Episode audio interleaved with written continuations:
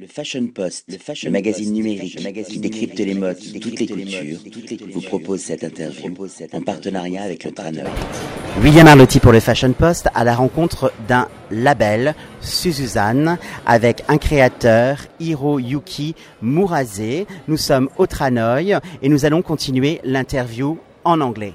It's a pleasure for me to meet you and moreover to discover the designer behind the creation, behind the texture, behind the print, behind the effect.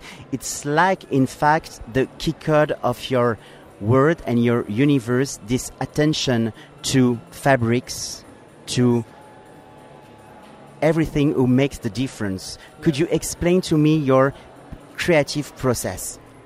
Uh, Well, this is very traditional Japanese handwork what we do. It's called shibori, and uh, my family has been doing this technique for over 100 years now.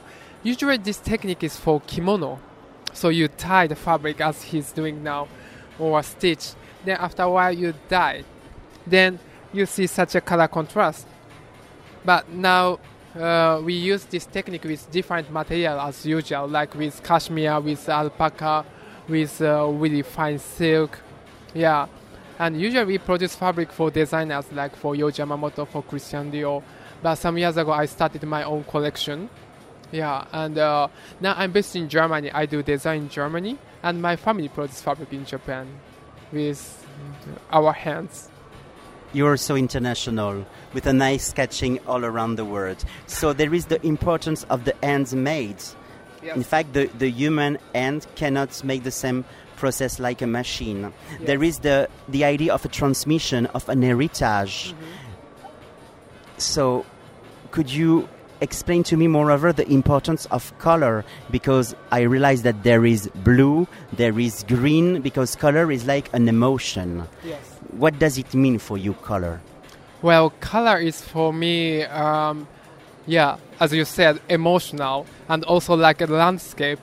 Yeah, you should uh, you should be in landscape with your color, and this is what I'm trying so, uh, for this season. Yeah, and It's like a travel with Yeah. imagination.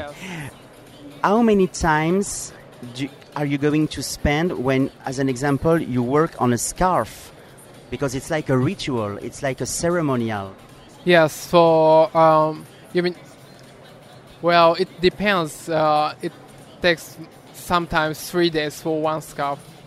Yeah, and uh, because of this uh, long process, yeah. So my hometown is well known for this technique for over 400 years, and uh, there were more than uh, 10,000 artisans before. But this technique is getting less and less because it's really complicated. Yeah and uh, now what we tried is to keep this tradition for next generation yeah. But not as uh, before like kimono but something that you can use that uh, that you are not japanese. For every day. yeah. Sure. Yeah exactly. Yeah. What does it mean for you to be in Tranoï today, to be in Paris? well paris is like for me um, the place for fashion. Place for you can be in the landscape of fashion yeah You know that Japanese designers are really, really important in Paris too, because in the 70s there is this waves of new designer who Yeah. give a new vibration. Yes. And now, today, you are going to give a new mood and a new vibration to fashion too. Yeah. So fashion is, uh, I, I think so.